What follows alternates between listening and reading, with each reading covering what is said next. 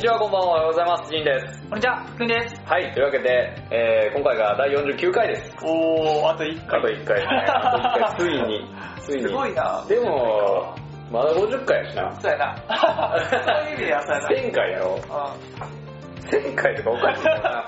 桁が全然違うやん。ん。うん。いや、まあ、というわけで、はい。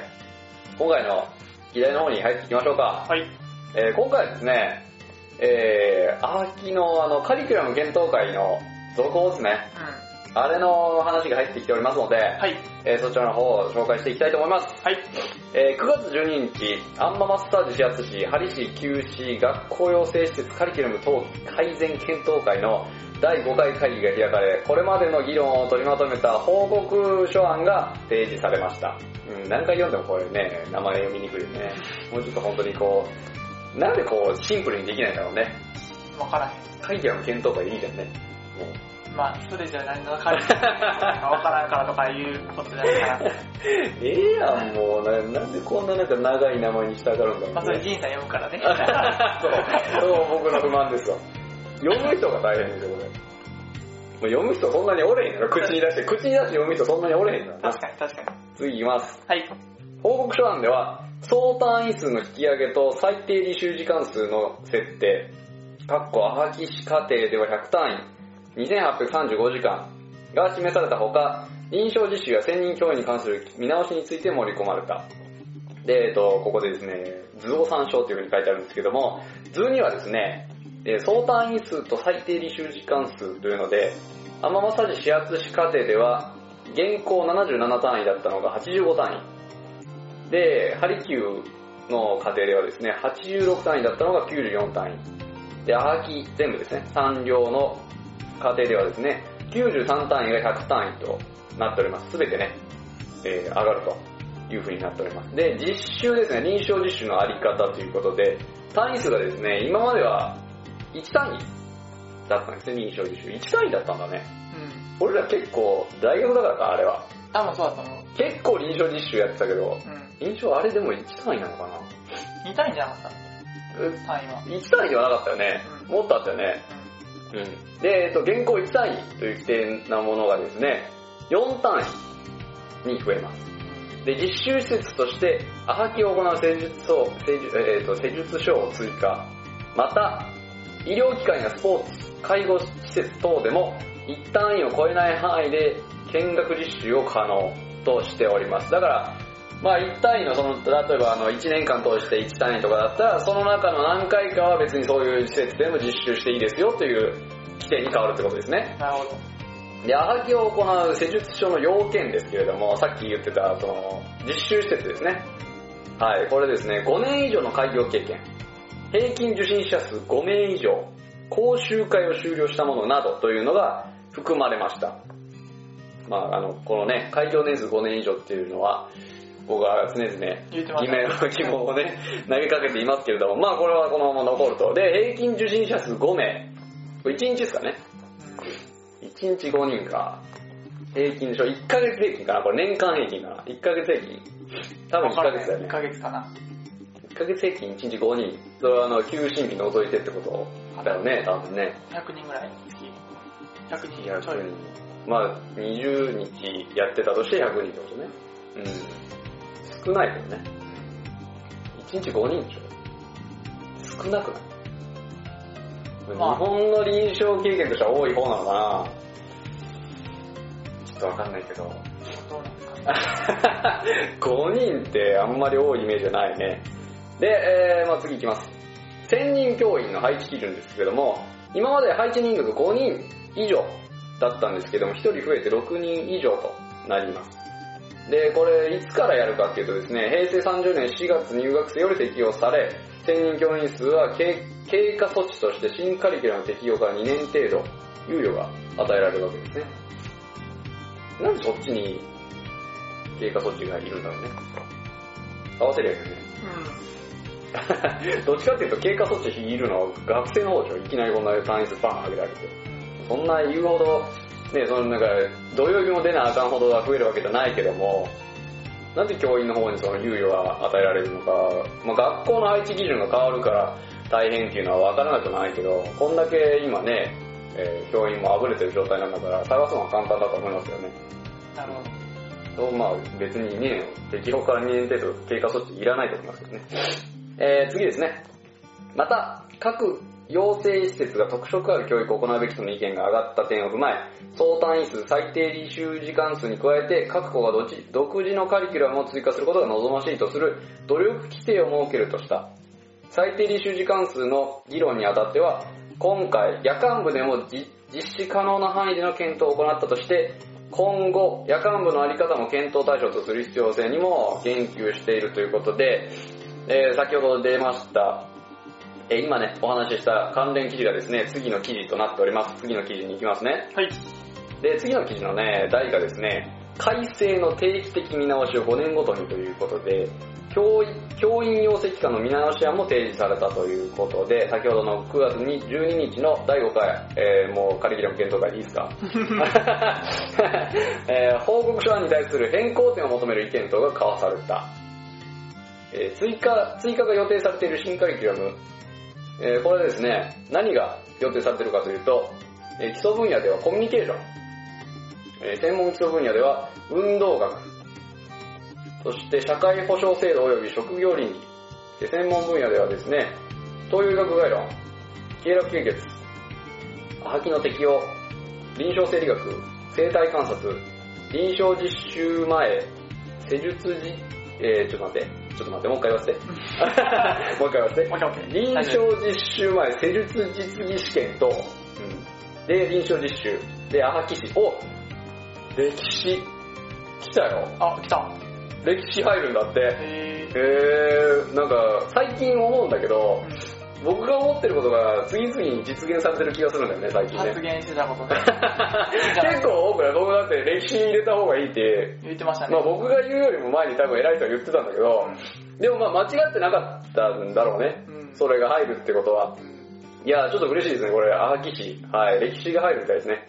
はい。で、でこの新カリキュラムではですね、文言や表現への指摘が上がり、アハキの適用、先ほど出た専門分野にね、アハキの適用、これ1単位30時間増やされるわけですけれども、アハキの臨床判断学、うん、にした方がいいんじゃないかとか、臨床、臨床生理学を病態生理学にした方がいいんじゃないかとか、えー、臨床実技前、施術実技試験等を客観的臨床能力試験、あ、そっちの方がいいね。うん、言いやすいもん。授業名が言いやすいからね。客観的臨床能力試験。うんで、ちょっと何の略かわかんないですけど、OSCE というものですね。客観的臨床能力試験。これ多分、うん、あの、英語にしたら OSCE になるんじゃない頭頭文字が知らないけど。うん別に横文字にする必要性は僕はないと思いますけど。まあ、の3点を改める方向で意見がまとまった。これもまあ、これその通りだと思いますよね。アハキの適用っていうのが、うん、アハキの臨床判断学。アハキの臨床判断学もちょっとな、あれだけどね、ちょっと伝わりにくいよね。アハキの適用の方がどっちかっていうと学問としては伝わりやすいかもね。あー、なるほどね。アハキの臨床判断学って言われても何勉強するのかわからなくない？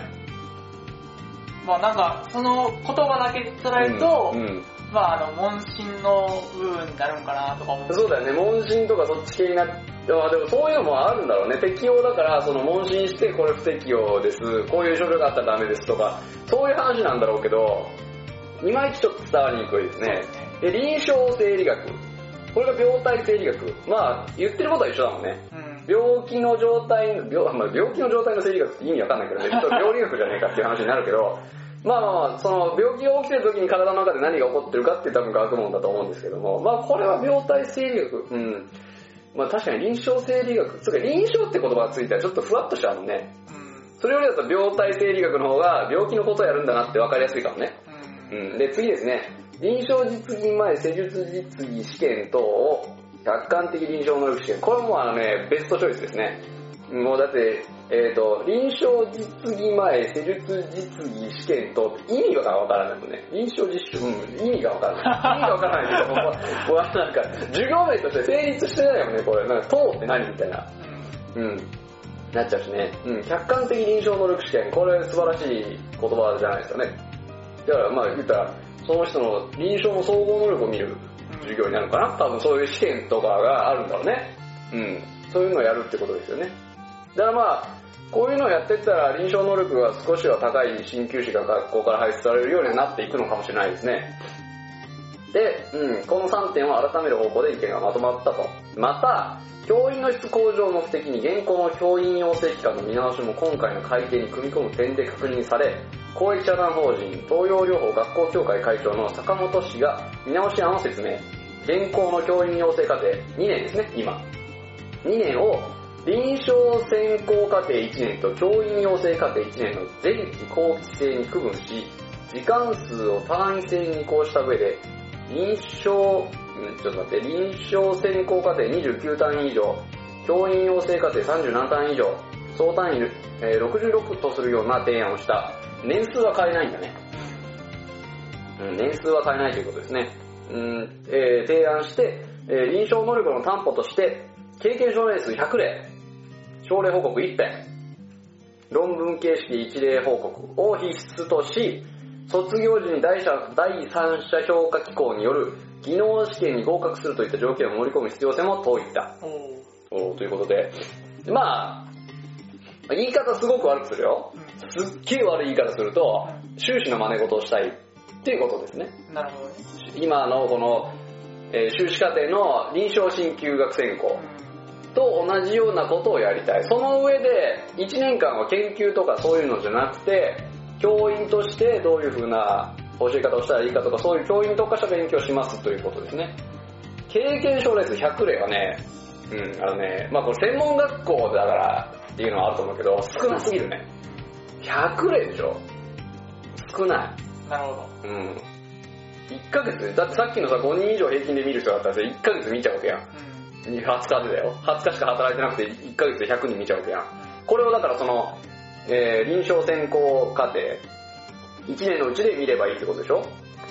余裕すぎるでしょ余裕すぎる言い方もあれだけど、学校のね、施設に、えー人が来てなかったらっていうのもあるけど、さっきの話では、要は、専門学校の方では、アハキの施設に実習に行ってもいいですよっていうのができるわけやん。それ教員養成でも同じことやったらさ、別に、簡単に100例ぐらい行くんじゃない？もっと見れるでしょ？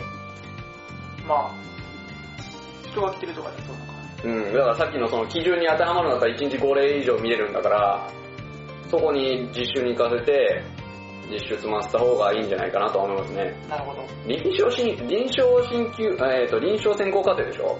臨床専攻課程っていう名前つけてる100人多分一般の鍼灸師に対して失礼だと思うよ。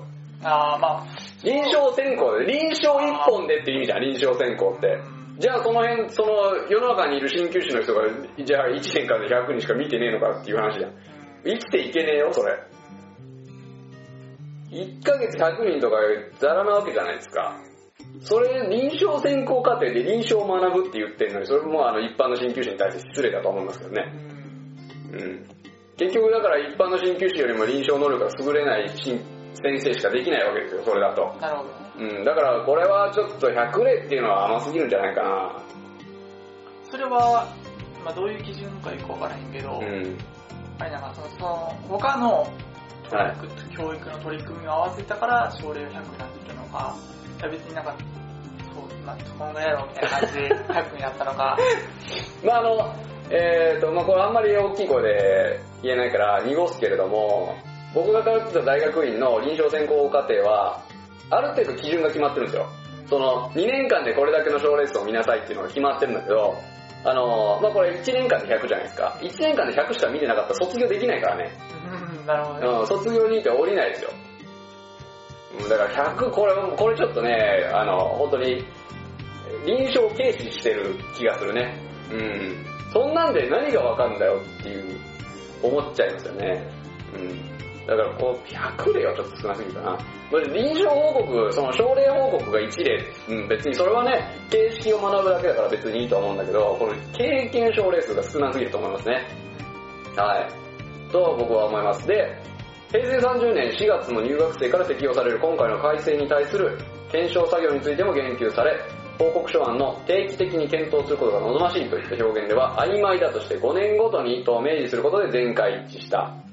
ですので今回この決まったね、えー何単位増やすとか、どういう教科増やすとか、いうのを要は5年ごとに見直して、いるものは残す。で、新たに増やしたものは、増やした方がいいものは増やす。っいらないものは減らすとか、そういうことを考えようっていうことですね、5年として。まあ、それは前回一致だったということですね。で、10月以降に報告書を移動審議会、アンママッサージ指圧師、針師、灸師及び柔道整復師分科会に提出し、認定規則等の改定を改正を進めていく予定ということですね。ということで、まあ一応こういう形になるというのが大体決まったってことだよね。うん。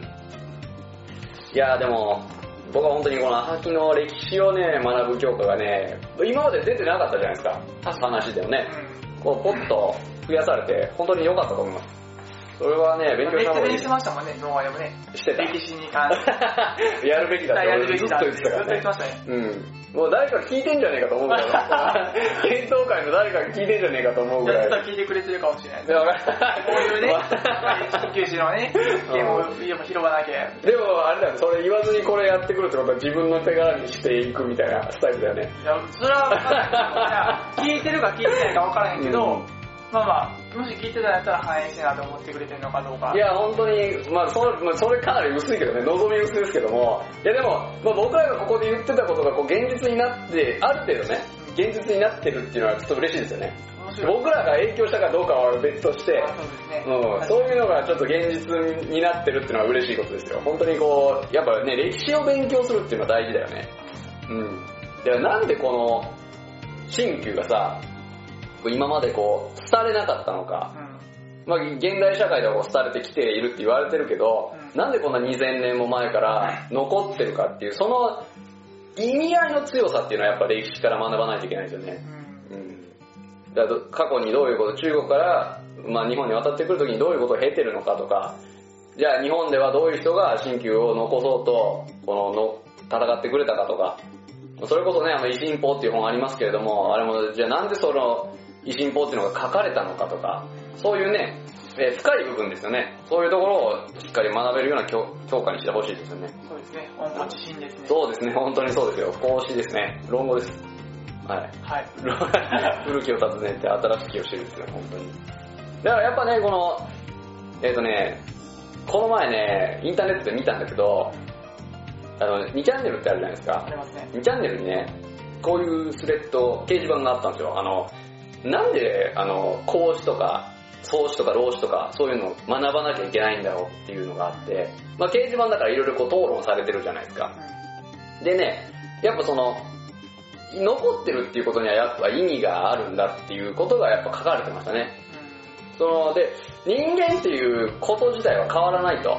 で、大体にして孔子にね、確かね、昔の人はめっちゃ勉強したけど、今の人勉強しないっていうのが出てくるんですよ、論語に。だから変わんないんですよね、結局。だから、あの、いつまで経っても今時の若えもんはって、おっさんが言う。だからあ、今のおっさん言うけど、昔も要はその人と、そのおっさんたちは昔も言われてたっていう、その、だから、結局この、人間ってさ、確かに過去の積み重ねがあって、今はこう、便利な世の中を生きていけるけれども、ある程度同じことを繰り返してると思うんですよね。人って生きていく上で。だから結局だから昔やってたことを今やってる人もいるんですよ。だからそういうので、まあ、新旧の話で言えば、皇帝大慶ってすごい昔の本じゃないですか。2000年ぐらい前の本って言われてますけども、じゃあ人間の体のこの構造変わったのかっていう話じゃないですか。心臓昔じゃあ2つあったのかみたいな。今、体の中に存在しなくなった臓器がその2000年の間であるのかと。そういうのって別に多分ないと思うんですよ。でも確かに海洋学的な話で言うと、うん。まあ確かに2000年前とか、うん4000年前とかでも変わってなさそうな気がするけど、うん生理学的な機能で言うと、うん。なんかもう、よく、まあ、よくわからんけど、その、昔なかったその、何やろ、人工に作り出したような化合物とかいっぱいあるやんか、はそういうことを考えると、まあ生理学的な部分は変わってきてるのかなと思う。なんか、構造は変わってなくても、いはい。はいはうん、とは思うけど。い。まあそれはだから要は外的な要因で人間の体に影響出てるってことじゃないですか。だからそれとまた、まあ、僕が言いたいのは別で、じゃあ2000年前の人に、例えば、針するのと、今現代の人に針するので何か違うのかっていうのは僕変わらないと思うんですよ。根本的には変わうんらないと思う。。起こる反応っていうのは変わらないと思うんですよ。だから、昔の人を広告に針したら、下痢してたけど、今の人を広告に針したら、便便秘するとか絶対ありえないからね。でもその針の効能で言うとさ、うん。日本人に針するのと、はい例えばその、なんやろ、単管部で、こう、なんかこう、はいはい動いてる人たちに針するのと、はいはい、そうですねちょ。っと効きが全然違うらしいね。だから、その、ちょっと僕も今、えっ、と、うろ覚えだから、真面目にちゃんとしたこと言わないけど、中国でも要は針が生まれたところ、えーお灸が生まれたところ、暗幕が生まれたところ、で、投薬かな？漢方が生まれたところ、えー今4つ言ったな。あと何が？あー、ちょっと待って、忘れた。5つある。5つかな ?4 つあるのかな？今の方角で4つか5つあるんですよ。ちょっとこれあれやな。チロルさんに怒られるわ。ちゃんと覚えてから怒られるんだけど、そういうので、要は地域性によって使ってた治療が違うんですよ。なるほどね。日本って鍼灸師って針かお灸しか使えないけど、要は中医師って全部使えるわけじゃないですか。だからそういう意味で全ての人に、こう、を網羅できるうん。っていうのがあるんだけど、だからそういうのも歴史から学ばないといけないんですよ。じゃあ、針はどういう地方で生まれたどういう人たちの生きてる土地で生まれたか、そういうのを考えたら日本でも、そういうところに対して、そういう人たちに対して針っていうのは有効。でも、逆に、じゃあ、お灸が生まれたところのような日本でも気候の人たちにはお灸の方がいい。だそういうのを学ぶためにも過去のことっていうのは学んだ方がいいですね。それはそう。うん。だからいろいろやっぱその、さっき言ったみたいに動いてる人にはどうしたらいいかとか、そんなんも昔から書いてあるからね、皇帝大帝に。だから言ったら、体がごつい人、よく働く人にはどういう治療しなさいとか、もうあの、弱ってる人にはどういう治療しなさいとか、そんなのは変わらないと思うんですよ。2000年前だろうが、今だろうが。よくね、この、じゃあ昔車あったんですかとか、言うけど、まあ、そうそういう意味では、だから、まあ、体がごつくて頑丈な人と、まあ、体がちょっとクジャクで弱い人って言ったら、うん。もう今の日本人はクジャク寄りになりそうなんちゃうかっていう、うん。うん。そそれはあるかもしれそうないけど、だからそういうところで絶対、あの、いける、あの、当てはめられる部分っていうのが大きいと思うんですけど、でさっき言ったみたいに、これヘリクスみたいなこと言うんですよ。あ昔電車なかったしみたいな。テレビ見なかったでしょ。なるほどね。バカなのかと。そんなこと、そんなこと言ってるわけじゃないじゃないですか。そうテレビは確かになかったかもしれないけど、テレビを見て、例えば目が疲れる、ね、肩が凝る、お腹減った。肩が凝るとかあるじゃないですか。昔の人は確かにテレビ見なかったかもしれないけど、目が疲れてた人はいただろうし、肩が凝ってた人はいたんですよ。うんで、その、じゃあ昔の人目が4つあったのかって言ったらそうじゃないし、そうだね。うんう。んそこ根本的な人間としての考え方は一緒なはずなので、学べる部分はでかいと僕は思うんですよ。古典からね。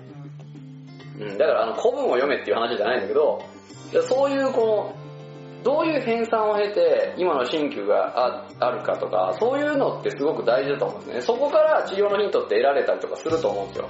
まあでもそういう意味で言うと、うんまあその、本当に、まあ古典、古典、古典がまあ、うんうんうん歴史書物を、はいから学んで、はいで、今何が変わって、今何が適応しているかっていうのを、やっぱりそうまとめ直すっていう人がいるっちゃいるんだろうなと思う。まあやってる人はいるんですよ。そうだから、あのね、これね、僕ちょっと知り合いの人と、あの、この歴史について、新旧の歴史を学校で勉強させた方がいいんじゃないですかって話をあしたことがあるんだけど、あのね、言われたのは、まあ一周されたんだけど、その意見を。一周されたんだけど、なんて言われたかっていうと、歴史を知ってる奴がいないって言われたんだよね。あ、そもそもはね、うん。教える先生がいないと。そうそうそう。だから、あの、それこそ何人かはいるのよ。日本でもこの新旧の歴史っていうものをね、勉強してる。こうあの僕、この、えー、ハリキュー井戸端会議でも、ちょっと紹介しましたけれども、あの、新旧の歴史っていう本を書いた小僧先生っていう先生とかね、本当にこの歴史をしっかり勉強してる先生もいらっしゃるんですけども、じゃあその人たちが今、現行、学校の教教壇に立ってるかって言われたらそうじゃないよね。で、今ね、100校近くこの新旧、ハリキューだけの科でも100校近くあって、あんまとか入れたらね、100校超えたりとかするわけなんだけど、じゃあそれだけの学校に置ける人員が日本にいるのかっていう問題だよね。教員免許を持ってて。なるほどね。まあだから30年までだから、うんもうその先生たちに頭下げて取ってもらうか、うん。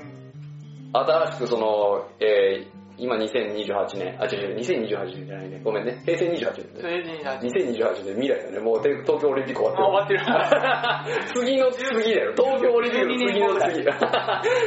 ええっと、ー、平成28年ですよね。で、あと2年しかないわけじゃないですか。うん。だあと2年しかないわけだから、で、来年もう平成29年だよね。ってことは、これが今決まりました。じゃあ、歴史の先生、輩出したいんで、こう、教員養成課程通ってもらおうってなったら、もう遅いんですよ。うん。いや、それは、二年かかるなんか、先生が溢れてるっていう、さっき言った、はいはいはそのせ溢れてる先生に歴史を学ばして教えるってことじゃないですか？えーと、だから、それを、要は、できる人材がいないんですよ。あ教える。教えれる人材がいない。それはだから、その、教科書的な本を本ではなくても、だから、ここでも紹介したあの、小園先生の新規の歴史をまあ暗記してこいとか、そうそういう感じになるうん、だから、あと、えっ、とですね、こう、えっ、と、水谷大白先生というね、あの、井上健二先生の内弟子の先生ですけれども、あの先生がですね、昔あの、井戸の日本の方に、年表とか出したことがあったらしいんですよ。自分で調べて、すごく細かい年表とか。だから、えっ、と、やってる先生は多いんですよ。うん。いや、多くは多くないけど、やってる先生はいるんですけど、要は、その、教育現場に立てる人が、いない。うん、いないというか、数が足りない。で、歴史、こう本当に多分ね、僕の読みを、あの、今いる学校の先生に、あの、教科書作って渡して教えさせると思うよ。うん多分そうだと思う。多分そうすると思うんですよ。うん。専門学校は。うん。すると思うんですけど、もし大学でこうしっかりと勉強、このアハキ史教えるんだったら、真面目にそういう外部から先生呼んで教えた方がいい。なるほどね。うん、本当に。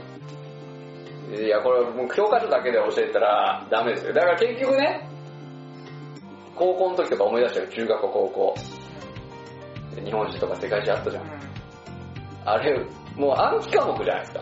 そうやな。で、なんで暗記科目になるかっていうと、要は、つながりがわかんないんですよ。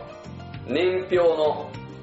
じゃあ、例えばさ、えー、ちょっと待って。うん、俺もね、今、あの、記憶の底から年表を出してこないとう、ん世界史の話とかできないんだけど、えー、例えばよ、日本史でいこうか。1600年に、関ヶ原の戦いがあったんでね。確かね。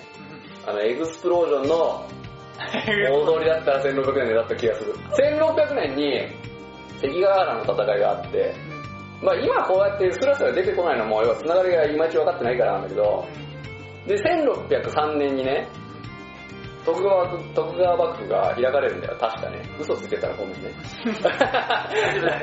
全然歴史がわけじゃないしな。嘘ついてたらごめんね。でも、その後要はさ、もう俺の頭が悪いっていう意見だったらそれでおしまいなんだけど、あの、関ヶ原の戦いから、この、もうやめよう、この例えダメだ。悪い悪い。やめようやめよう、もうやめよう。なんか墓穴掘る気がしてた。まあとりあえずだから、この、歴史のつながりがわかんないから、一個一個の年表で覚えちゃうんだよね。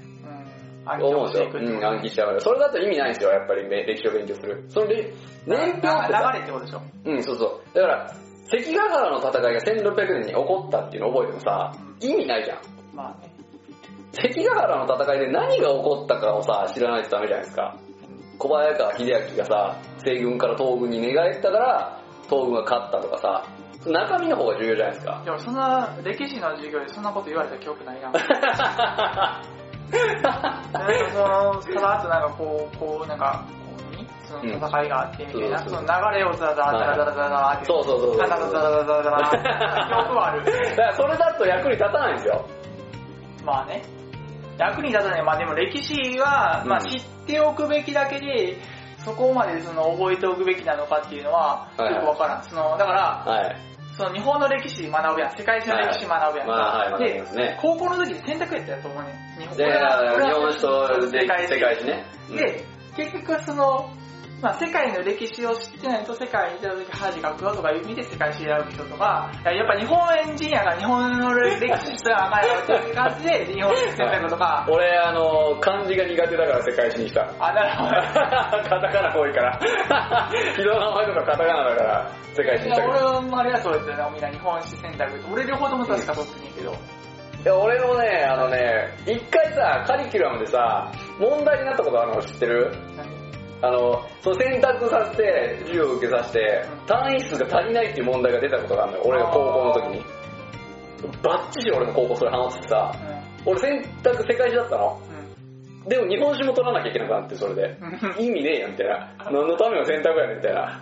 やったことがある。日本史もやったことあるけど、だから、あの、僕らがね、その、まあ、日本史とか世界史とか受験のために暗記して、それで済むのは専門家じゃないからなんですよ。別にね。でも僕ら新旧の専門家じゃないですか。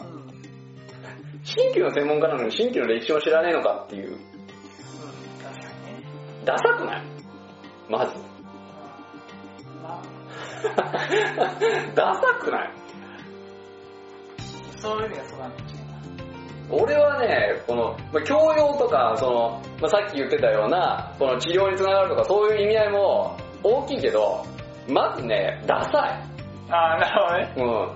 うん。だからこう、鍼灸師の会話って薄いんですよ。あ歴史を知らないから。ーでも俺も日本の近代の新規の歴史は全然知らんもん。でしょ？うんだって学ぶ、だからさ、こう、えっ、と、医療概論だっけなんかでさ、医療の歴史みたいなのやったややったやった。ん。あの、ヒポクラテスうんだっけ始まって。医の父とか言ってさ、やってたじゃん。まああれも大事は大事なんだけど、結局、僕らの新、これ何回も言ってるけど、なぜ今僕らが鍼灸師として日本で生きていけるかっていう、その理由なんですよ、歴史って。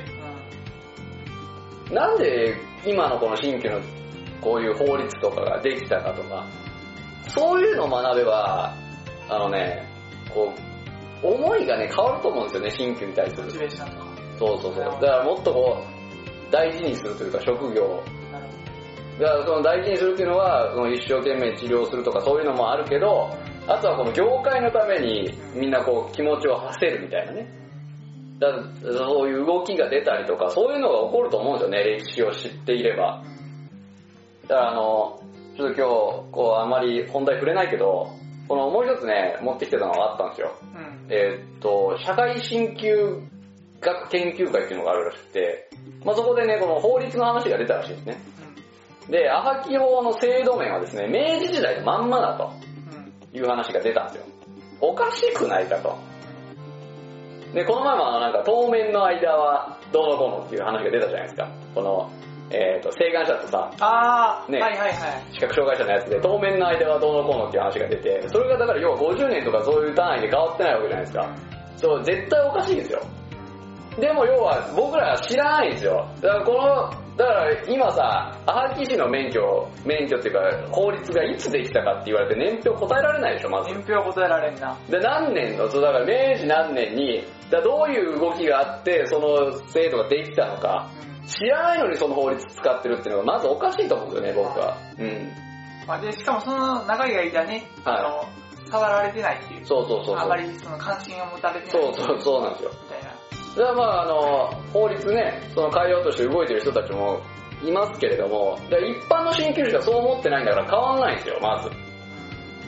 確かにそういう声が上がってこないとうん。動かないのかな？どうなんだ動けないのかな？動けないでしょ。だって国から弾かれちゃったりとかしてるじゃん。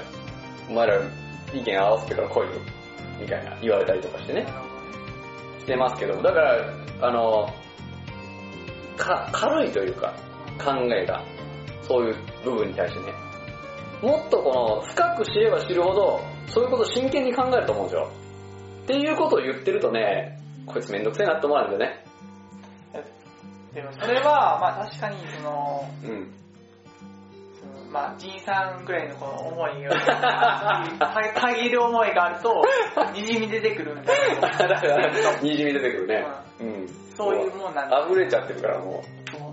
そういうもんなんじゃないかな。いやだから、もうもっと他の人たちが、だからあの、えっ、と、それが世論じゃないですか。基本的に。単純に考えたらよ。だから今の鍼灸業界の世論って、興味ねえが世論なんですよ。まあなんか、なれ自分たちがなら成り立っていればそれでいい。そうそうそうそうそう。だからこの、自分の治療にさえ良ければいいみたいな。業界のことなんて興味ねえよみたいなのが世論じゃないですか、今。結局それは、後々は自分たちの首を絞める可能性が。首縛ってしてんだよ、もう。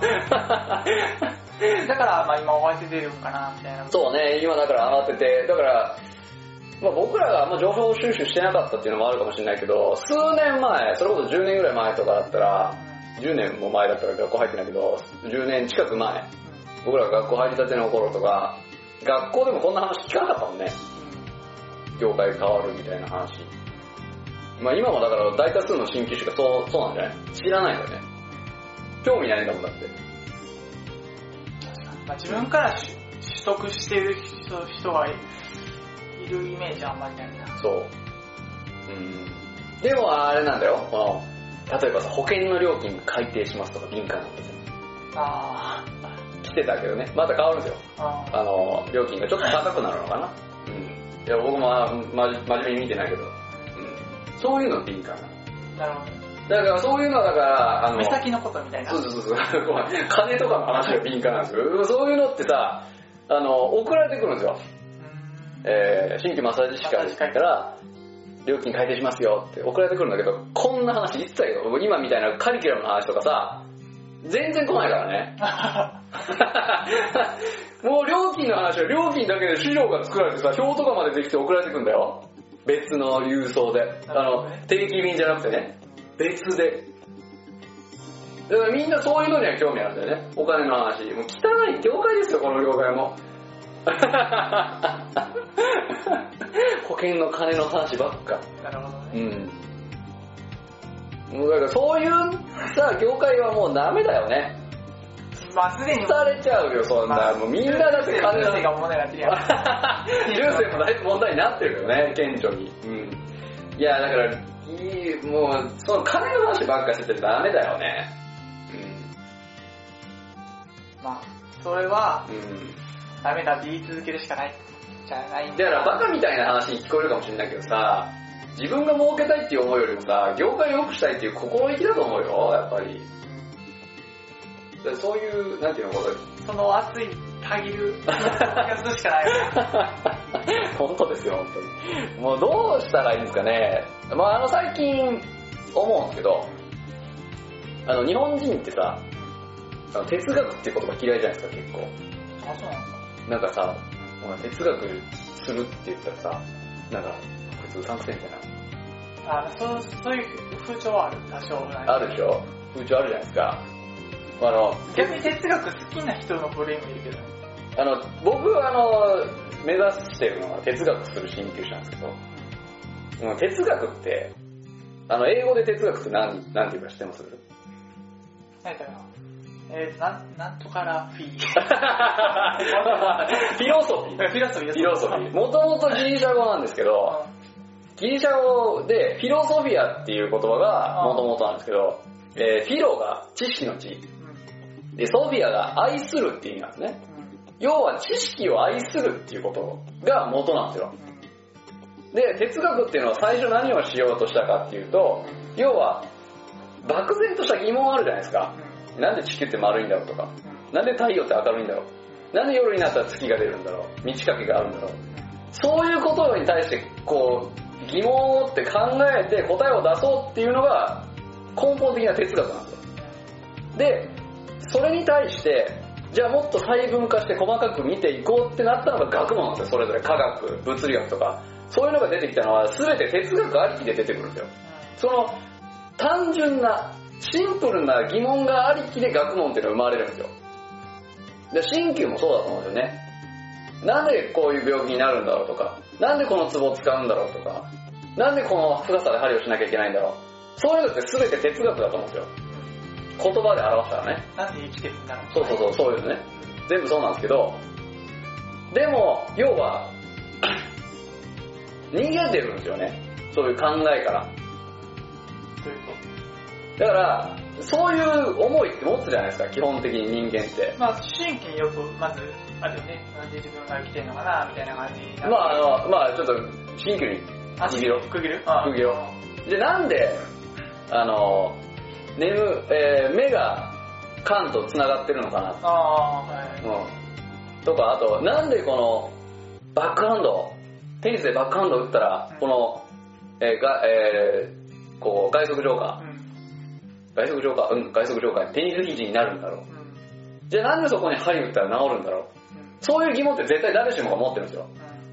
でもそれについて突き詰めていくことが哲学することだと僕は思うんですけど、要は、それを暗に否定しているというか、考えないことってこと？考えないようにしているというか、あじゃあ哲学してるっていうと、なんか変な人だと思われるじゃん。ーまあ変な、毛まあ変な人って思う人もいるかもしれんけど、うん。まあめんどくさいって思う人そうそうそうそう、だからそういうさ、う嫌がるじゃないですか、基本的に。哲学っていうものに対して。んまあ、例えばさ、これ、まあ、あのね、このメディアも悪いとこあると思うんだよね。誰々の哲学みたいな。成功者の哲学みたいな。あれ、哲学の乱用ですよね、それね。っていう、なんかちょっとちょっとうさんくささを出してる部分がメディアにあるんだけど、元々の意味を考えたらそうじゃないですよ。疑問に対して考える、それを解決していこうっていうのが哲学。で、自分なりの哲学って言ったら、それこそ自分の治療理論であったりとか、そういうのが出来上がっていくわけなんだけど、そういうことを毛嫌いしているから、そこに対して、ま、学ばないというか、考えない人が多いんですよね。じゃあなんでそのツボに針打つんですか？先生が言ってたから。教科書に書いてたから。その間はみたいな。あーその理由は何ですか？ね。理由は何ですか？って聞いてるのは、その、問題に対しての答えが書いてないんですよ、それ。先生が言ってたから。学生の時に一番最初にははなんかハマる罠じゃないけど、うんうんうん。思って友達に聞いたら、それはそんな考えへんやろみたいな、俺は回答返ってきたけどね、そこまで考えへんよみたいな。そう、だからそれはおかしいんですよ。考えないのが。だって答えないやんって言われるじゃん。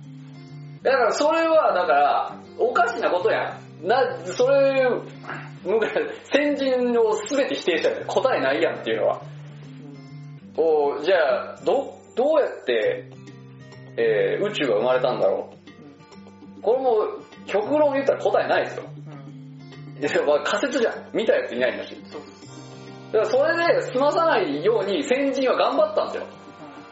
ビッグバンっていう理論を作ったわけじゃないですか。東洋思想で言ったら、この混沌としたところに陰と陽が生まれたっていう、その答えを、答えではないけど答えを出したわけでしょ？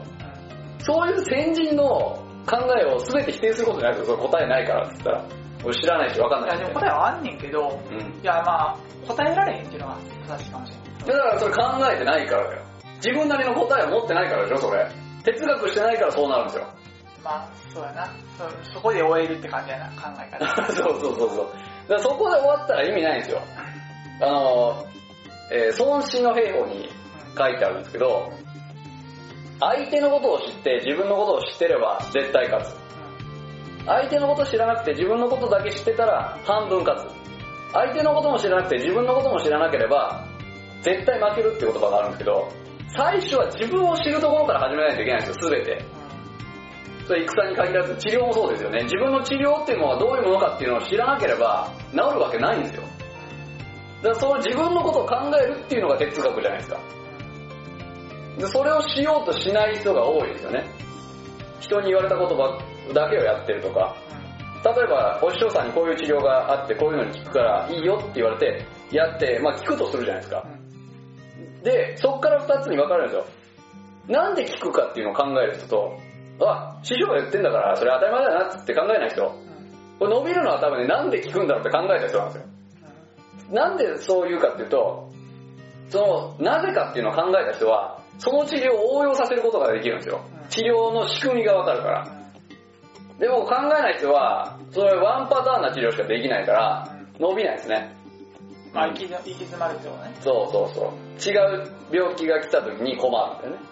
それ、そこで、その人はそこで気づくかもしれない。あ、俺は考えないといけないな。だからそれ気づきゃいいんだけど、で気づかない人っていうか、そこでなぜかっていうのを考えるのを毛嫌いする人が多いですよね。俺は毛嫌いしひんけど、うん。まあ、周りがそういうね、めんどくさがられてるなと思ったら、ね、完全に、あ、そうか、そうね。もうやめるよね、話をね。引くよね。自分なりにさ、こここうじゃないかなとか、ああじゃないかなとか言ってて、違う。まあだから、それこそね、あの、哲学の話したら、ジンさんと僕の中で引用論をずっとぐ。何時間もね、3時間ぐらいずっと引用論について話してたらいやね、3、4時間ちゃうかな。言ってたね、あれ。あれもだから、俺まあ今回じゃないけど、ずっと前にさ、井戸端会議取るって集まってさ、結局夜が9時とかになったよね、あもう今日やめようかってやめたっていうのがあったよね。そうそう。だから結局、うんまあ話し出したら、俺も話せるじゃないけど、うん疑問はいろいろあるし。でその都度その都度考えてることもあるから、うん。あるけど、やっぱりその、誰、誰でも話せる内容じゃないなって思う。だから別に話したくないわけじゃないし、むしろ話したい方やけど。向こうが聞いてくれる方やするし。いや俺もだからそういうタイプよね。こう、だから、なんていうの、自分なりのこう哲学がある程度あるわけなんだけど、人に言わないよね。あんまり。なんかまあ、タイミングはね、そういうのも言わへんのも、結局。だって、うんいきなり言わ言い出したら変なやつとこあるじゃん。いや、あのね、これね、もうあの、えっ、と、西洋医学は、要は、哲学から分化した学問じゃないですか。でも、東洋医学、まあ東洋医学も細分化して今、今のその弁証論知とか、そういうところに行ったら学問なんだけど、もっと前のその陰と陽とか五行とか、そういうのって哲学じゃないですか。世界を理解しようとしたっていうのがまず始まりですよね。この自然界を理解しようとしたっていうのが。で、えー、中医学的な、まあ、東洋医学的な治療の根本的なところに行ったらやっぱその陰陽五行っていう哲学が絶対必要でしょだから、例えばよ、まあ、僕どどっちかというと東洋医学より、まあ、あの学生の時のあだ名はう右翼だった。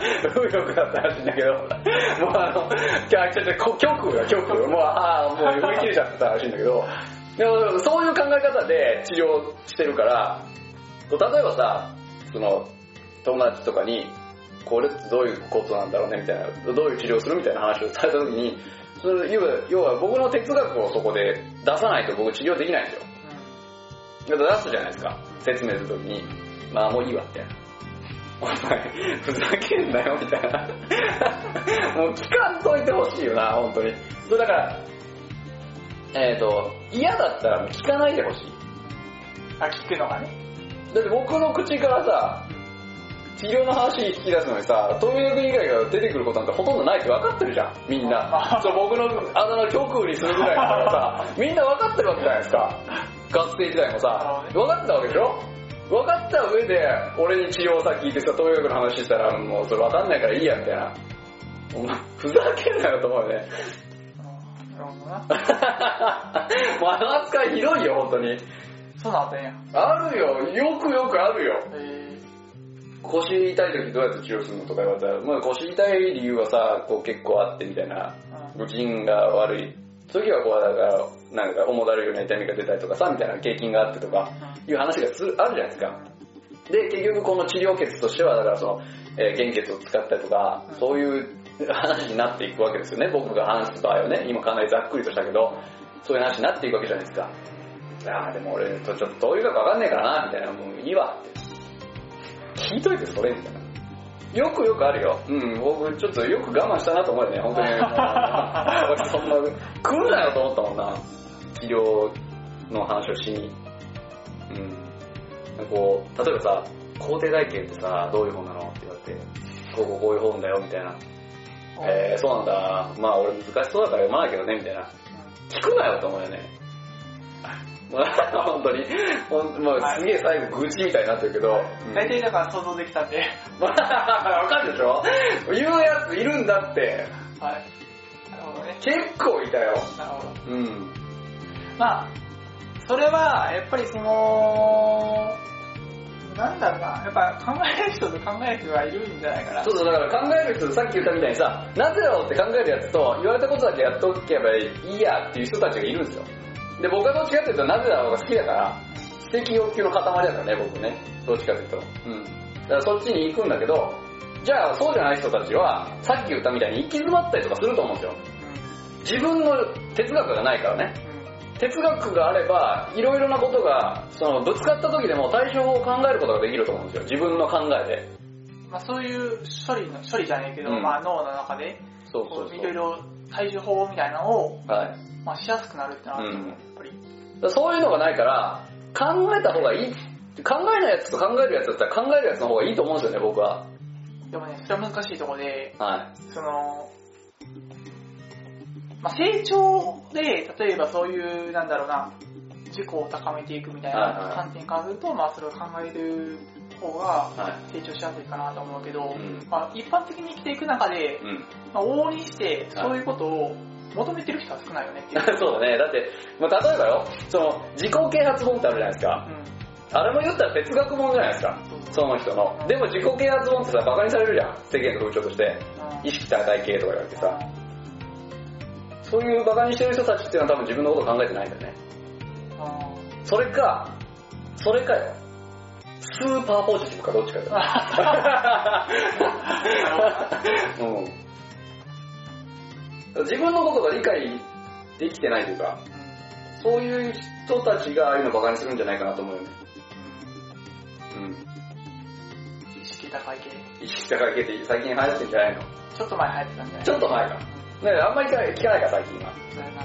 あれでしょ、こう、すげえこう意識高いけど。多分俺そ、そういう意味で言ったら、うん学生の時意識高い系の走りぐらいの勢いだったけどな、その、いや、僕も多当分、時の学生の時の、うん。その、なんやろな、ツイッターとか今やってないけど、最近 とか、なんかもうなそんな感じだったよ、記憶があるよえ僕もだから俺がしばらくしてからなんかそんなこと、なんか感じやなって思って、はいあれもしかしてこれって俺って意識高い系っていうなんかその言葉が入り出した頃に、思い出して、はいあなんかちょっと恥ずかしくなってやめた。なんか、いや、俺も日本人やなと思って、そうあーそうやめちゃう感じねそうそうそうそう。で僕もだからこの世間一般の人たちからしたら意識高いかもしれないね。うん哲学がどうのこうのとかあいつ意識高いなみたいな。でもまあ哲学は大事やと思うけどね。まあ大事だよね。だって自分の生きていく上での、まあ、なんだろう、芯となる部分になる、なるなるだろうになかったりするかもしれないし、まあ、窮地に立った時にそれが支えになってくれるかもしれない。そうですね。そういうことで考えると、まあ、何も考えないで生きていくことも俺はいいと思うけど、ただ何かあった時に対処ができない可能性はあるよね、とう。ん。だからこの、えーよく言う、最近、最近ではないけど、まあ、集団心理ってやつだよね。うん、そうそう。みんなが流れていく方に流れていっちゃうっていうのが多いけども、それであの考えることを放棄してしまっては意味がない。意味がないというか良くないことだと思いますけどね。うん。それ大学生ぐらいまでいいんじゃない？みんなでって言ったら。そうなんだ。わかんないけど。俺はあんまそういうタイプじゃなかったけなんかもう俺今、今の悩み的に悩みかわからんけど。ど、うん。その、なんだろうな、世界がわからんくなってきてる感じはある。まあ、まあ、哲学的だね。哲学 哲学的だ本当ね。にもう、でだから、自分が生きている、まあ、意味とかはまあだいぶ考えたけど、うんまあそれを置いといたとしても、うん。じゃあなんでここに身を投じながら、この世界の中で生きていて、俺は世界に振り回されたりする。だから逆に。世界のなんか頂点に君臨してしまってるような感覚の時もあったりするわけよ。お意味がわからんよね。ー そうね。別にそれを求めてなんかうんいるわけじゃないけど、うん自分が求めてじゃないのに、うん。そういう感覚に陥るっていう。だから、もうなんか、むっちゃ、もうなんかもう人間のクズみたいな感じになった時もあれば、はい。もう人間の頂点にいるみたいなうん時もあれば、うん。もうなんか世界に惑わされたりとか、うん逆に世界を操作してるみたいなうん時もあったり、うん。やっぱ俺はちょっと人ちゃうんかなとか言って考えんねんけど、まあ、だからあれだよね、この集団心理に流されるタイプの人たちはあんまそういうこと考えないでしょ。うん、そうなのかな。うん。考えないんじゃない？流行りっつったらパンケーキみんなで食ってさ、絶対食ってるやつの中に嫌いなやついるからね。パンケーキ？うん。友達が行くから一緒に行こうみたいな。メープルシロップ嫌いなやつ絶対いるから。100%いるから。それ集団心理だから、それが心地いいんだよね。何も考えなくて済むのかな。みんながいいって言ってるものやっときゃいいんでしょえ、でもそれでいいんやったらいいんじゃない？だって俺やったら、うん。もう嫌いな食い物ほとんどないけど、うん。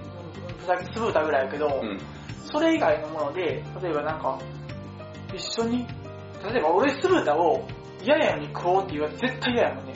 うん。いや、俺も、だからよくさ、この、まあ、学校とか行った時さ、う友達とご飯行ったりとかして、僕野菜基本的に嫌いなんですよ。ん。うん。食べないとするじゃないですか。うんお前野菜食えよって言われるんですよ。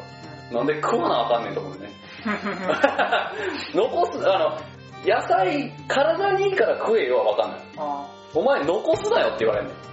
なんで残すことが絶対悪だと思ってんのこいつらみたいな。あ、もうかなりひねくれてる考え 考え方としてはね、ひねくれてるけど、えなんで楽しい、この、わざわざ外食して楽しい時間なのに嫌なもの食わなあかんねんみたいなとこがあるんだよ、僕の中では。うん、あの、アウトサイダーだよね。いや、でもそれは環境やから、だから要は言っちゃえば、その人の環境によってうん価値観も変わるし、で結局その、なんやろな、い全部俯瞰してさ、はなんかワールドワイドで考えて、うんああのカンボジアの人とか、なんかアフリカの人は食べ物がないとかいう話されたらさ、いやその人と俺は環境が違うからって話になるわけで、い。食いちゃうしな。だから、結局その立場にならへんとう、んその人の苦しみ分からへんし、そうこの前言ったよね、痛みとの痛みなんかわかんない。そう結局その人がどんだけ、それ苦しいのかどうかも分からんし、そこでもうなんかもう私は天井を全うしたって思ってるかもしれない、もしかしたらね。そうだね。だからそれは、言ったらさ、僕らがさ、すごく幸せでさ、じゃあアフリカの人って全員不幸せなのかって話やん。うん。別に幸せに生きてるでしょ、あの人たちもある程度は。それはね、中には不幸せな人もいるけどさ、日ろ本でもさ日、本の方が不幸せな人が多い気がする、なんか。大胆にしてさ、幸福度的な話言うと。いやー電気止められた、うわー辛いみたいな、バカかと思うよね。もうそれこそアフリカの人に言ってみろよみたいな。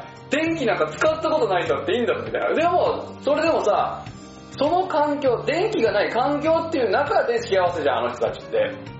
だから物がある俺たちの方が不幸せだよね。心的にね。そう。心がね、貧しいんですよね。だからその、幸福度調査で言ったら日本は結構かなり下らしい。まあそうね。下だけどね。でもあの自殺が多いっていうのはあれらしいけどね、平和な証拠らしいね。うん。戦争してる時って自殺ってあんまないんだって。あ、なるほどね。生きること生に。きることに必死だから。そう考えると人間って何なんだろうと思うけどね。不思議よね。う殺されなくなったら自分で死んだくなるんだもんね。ん。そういうことやな。不思議なもんだからね。その戦うことが、俺は最近も思うけど、競争もそうやけど、うんなぜ人と争わ争わなきゃいけないのかって日々考えるのよ。だから例えば何にしてもそう。だからうんうんうん。競争にしても争ってるわけやんか。そうだね。ちまきがあったりとか。うんうんそうだね。その概念がいまいちよくわからなくて、それもまああれじゃないですか、動物だからじゃないですか。本能的に戦闘民族なんですよ。すべての人間は。あ戦闘種族ですね。ーそれを否定するとやっぱ人間じゃないってことなのかな。で争わなくていい環境っていうのはなんか、何もない、なくない？何もないっていうのは？こう、えっ、と、気持ちとして、何も存在しなくない？ああ、湧き起こるものか？うん好奇心的なもの？例えばさ、あの、あ、俺幸せだなって思うとするやん。うんそれって不幸せなやつがいるから幸せなんでしょ？それは、その人の価値観じゃないその言っちゃえば自分あの、概念的によ。だから、お金がある方が幸せ、お金がない方が幸せっていうのはさ、お金があるからそうなるわけやん。多い少ないっていうさ、差が生まれるから、幸せか幸せじゃないかっていそうれ感覚があるはお金を持って幸せと思う人は、うんお金を持ってない人を見て幸せと感じるってことでしょ？そう、だから家があるのが幸せなのも家がないやつがいるいるのをあれ不幸せだなと思うから幸せと思うわけじゃん。それはそういう考え方の狭い幸せだと俺は思ってる。お他他どうえだからそうじゃなくて、別に何もそのお金もなくても、うんまあまあ、その、幸せな人がおるわけやん、考え方的に。要はか、その場の、その日常があたり、あり、ありきたり、よく言うけど、ありきたりの日常が幸せだっていうふうに。あの、だからまあ、こうまあ、あの、陰陽の話になるけど、要は対比するものがあるから幸せなんだよね。あ不幸せっていうものが存在しなかったら幸せっていうものが存在しないんだよ。概念として。その気持ちがないんですよ。ー概念はね。だから、要は、そこで差が生まれるっていうのは、そこで競争があるから差が生まれるわけでしょ。差っていうのはそういうものや。だから、結局、本能的にそういうのを欲してるんですよ、人間って。誰かより、こう、勝っていたいっていう、その、まあ言うたら承認欲求とかさ、そういうのがあるんですよ、人間って。動物としてのそれがあるわけですよ。だから、女性からモテたらさ、嬉しい。それ要は、その、種族、種族っていうか、動物として優位に立ってるわけじゃないですか。他のオスよりも。なるほどね。でそういう、こう、人と争うっていうか、競い合うっていう本能が多分あるね、人間って。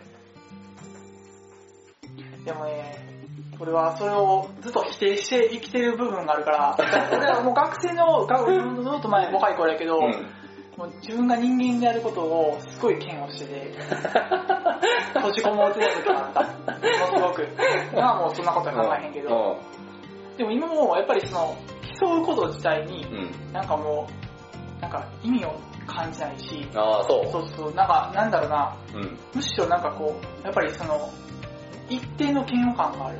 ああ、そうん自分がそれを、そこを突き詰めて人間になることも嫌悪感もあるけどう。、うん。でも、やっぱりその、人よりも勝ったと、た一瞬を喜ぶ自分もいるのもいるっていう、うん。うんそれも嫌だったりしたよな。だから、なんだろうな、まあ人間として生きていくのは結構難しいのかなって俺は思ったり自分にしてるけど、まあそううん僕は結構その、人に勝ってるのを、こう、優越感を直に感じる。こう、あまり否定しないようにした。あ自分で？昔は思ってたよ。例えばさ、嫉妬とか妬みってあるじゃないですか。あれ結局さ、自分の方が劣ってると思うから生まれる感情じだからそういうのがすごく嫌で、いや、そうそういうの良くないなと思ってた時期があったんだけど、いや、今はそうじゃないかなと思うね。それが、嫉妬とか妬み、まあ、それ、抗えないものもあるけど、例えば、あいつの方が勉強できるとか、あいつの方がなんかこの、針うまいとか、そういう嫉妬とか妬みって、バネになるんですよ、僕にとったら。だからそういうのは、みんなそうだよね、基本的に往々に受け入れるようにした。だから、でもその嫉妬とか妬みにさ、苦しんでさ、こう、負のスパイラルに入っていく人いるじゃん。こう、ダメになっちゃう人。うんそういうので。うんうん、だから、まあ、紙一重だとは思いますけど、なんつうかな、その、なんで人間が戦争をやめへんのかってことを考えたときに、行き着くのが俺のそのさっき言った思考になななって、うで、結局なんかその無駄な、無駄な生き方してるな、みたいな。ん。あーあの、戦争が終わらないのは、あの、ありきたりな言葉だけど、あれだよね。あの、悪がないんですよ。悪い人っていない。あなぜかって言ったら、まあ、例えば、A, A っていう国と B っていう国があって、悪がおったら戦争なくなる悪がおったら戦争じゃなくなるんですよ。の。じゃあ、あの、えっ、と、警察が泥棒逮捕するのは、あれは争いかって言ったらそうじゃないじゃないですか。うん、うん、取り締まりやな。そうそうそうでしょ？うんだから例えば、A っていう国があって、B という国があって、戦争するとするやん。うん。そしたら、お互いがお互いのこと正義だと思ってるわけやん。ああ、そうやな。ら悪っていうものは存在しないんですよ。だから A から見たら B は悪いけど、B から見たら A は悪い。で、結局その A の周りの人たちは B が悪いって言うけど、B の周りの人たちは A が悪いっていう。うんその膨らみが戦争なわけですよ。うだから結局、どっちが悪いとかあんまないね。ん。なるほど。どっちも悪いし、どっちも正しい。戦争をなくすには絶対悪みたいなやつがいるってことか。そうだね、だからあの、あれだよ、こう、よくさ、こうハリウッド映画とかでさ、あんじゃん、こう、えっ、と、めっちゃ戦争してたけど、こう宇宙人が攻めてきてみんな連合するみたいな。ああ。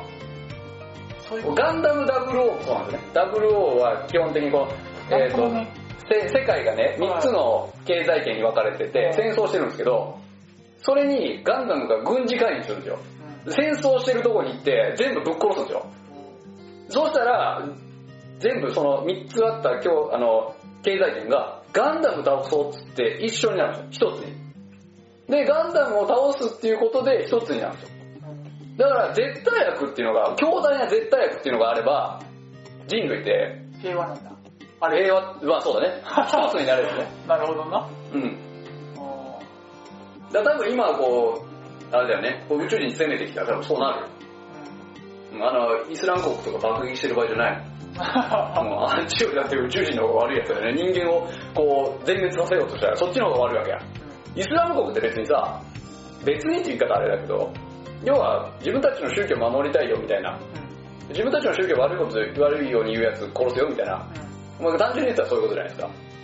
うんでも宇宙人来たらお前ら全員殺すからな、だから。そっちの方が危ないでしょだからそっちに向かってみんな一つになれるよね。うん。そうか。だから、人的発想か。そうそうそうそう。強大な絶対悪があれば人類って一つになると思うよ。だから、あの、あれとかもそうだよね。あの、えっと、バイオハザードとかもそうだよ。多分、そういう世界になったら、ゾンビが出てきちゃったね、こう、はいはいはいね、荒廃したら多分そう戦争とか言ってる場合じゃないじゃん。そっちを先にそうそうそうそう。だからそういうので一時的には一つになれるんじゃないかな。人類もね。はい、全然新旧の話関係ない。だけだけど、まああの哲学の話ですわ。そうですね。はい。はいというところで、はいえーまあ一応あの、秋カリキュラム検討会の続行ということで今回はやらせていただきましたけれども、関係ない話してたけど、はい。まあまたね、うん、この話が進み次第、はい。何か報道があり次第、こちらでもえーお知らせしていけたらなと思っておりますので、まあね、平成30年をめどにということなので、皆さんね、ちょっとその辺注目していただければとはい。思います。ということで、はい。第49回のハリキュードバタ会議はこの辺にして終わりにしたいと思います。はい。さよなら、さよなら。ピックでした。ジンでした。